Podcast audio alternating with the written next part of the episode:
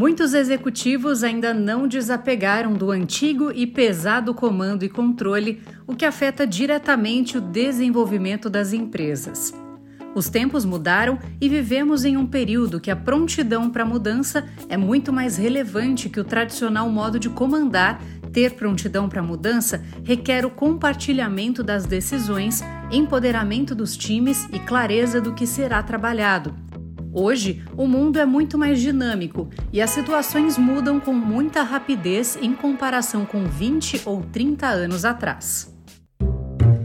Cenário Relevante o podcast da CIS. Temos três pontos comuns em empresas que definem sua estratégia na contramão desse modelo e acabam criando estratégias fadadas ao fracasso esses pontos são a falta de dados para a definição da estratégia, a falta de comunicação e a falta de pertencimento de todos os níveis da empresa em relação à estratégia.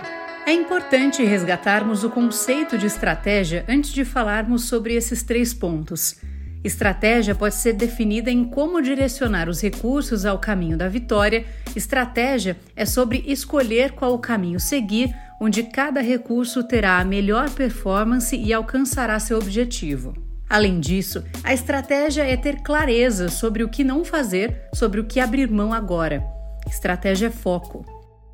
Existe um ponto fundamental que muitas vezes não é analisado pelos executivos e impacta diretamente a definição da estratégia, que é a escassez de recursos versus a quantidade de necessidades que uma empresa tem a quantidade de necessidades é infinita, porém a quantidade de recursos é limitada. Ter consciência de quais são seus recursos, onde melhor aplicá-los, é fundamental para atingir os objetivos de curto, médio e longo prazo. Voltando para os três principais pontos de uma estratégia fadada ao fracasso, vamos explorar cada uma delas de forma que possamos refletir melhor para qual caminho a estratégia atual está nos levando. A falta de dados para a definição da estratégia é um dos principais pontos que levam as empresas a trabalharem com base na tentativa e erro. Muitos executivos, de acordo com a sua bagagem profissional, acabam definindo objetivos com base em suas experiências, deixando de lado os dados da empresa e do mercado, desconsiderando suas fontes valiosíssimas de dados e o conhecimento dos colaboradores que os gerenciam Desta forma, acabam criando estratégias que algumas vezes podem dar certo, como dizia o antigo ditado: até mesmo um relógio parado está certo duas vezes por dia. E acabam perdendo o potencial que teriam em explorar toda a estrutura para a execução da estratégia e para potencializar os resultados.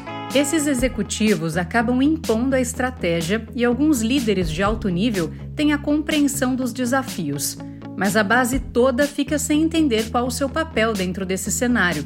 O grande problema fica na falta de comunicação. Todos os níveis da empresa precisam saber por qual motivo a estratégia é o melhor caminho a seguir e quais serão os resultados atingidos, desdobrando desde o nível executivo até o nível operacional. Todos precisam ter clareza no papel que desempenham e como eles contribuem para a estratégia global da empresa.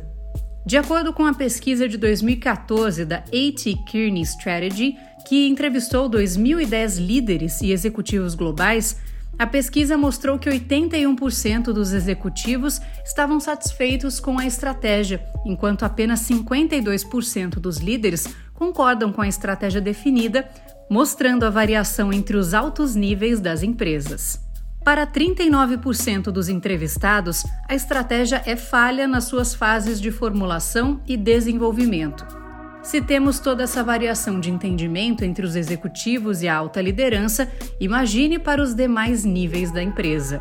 Para reverter este cenário, é necessário que muitos executivos se disponham a aprender, a serem mais flexíveis e envolvam mais níveis da empresa na definição e na execução da estratégia bem como ter um trabalho ativo na comunicação desses objetivos, sempre trazendo clareza de como todos têm um papel fundamental no processo. Para isso, é preciso ter coragem, abandonar o jeito antigo de pensar e se permitir explorar o novo. Dessa forma, a empresa sairá da média do mercado e dará um grande passo ao sucesso, não pela decisão de alguns, mas pela força de todos.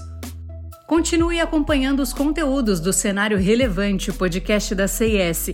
Siga a CIS no LinkedIn e acesse o nosso site csprojetos.com. Até o próximo episódio.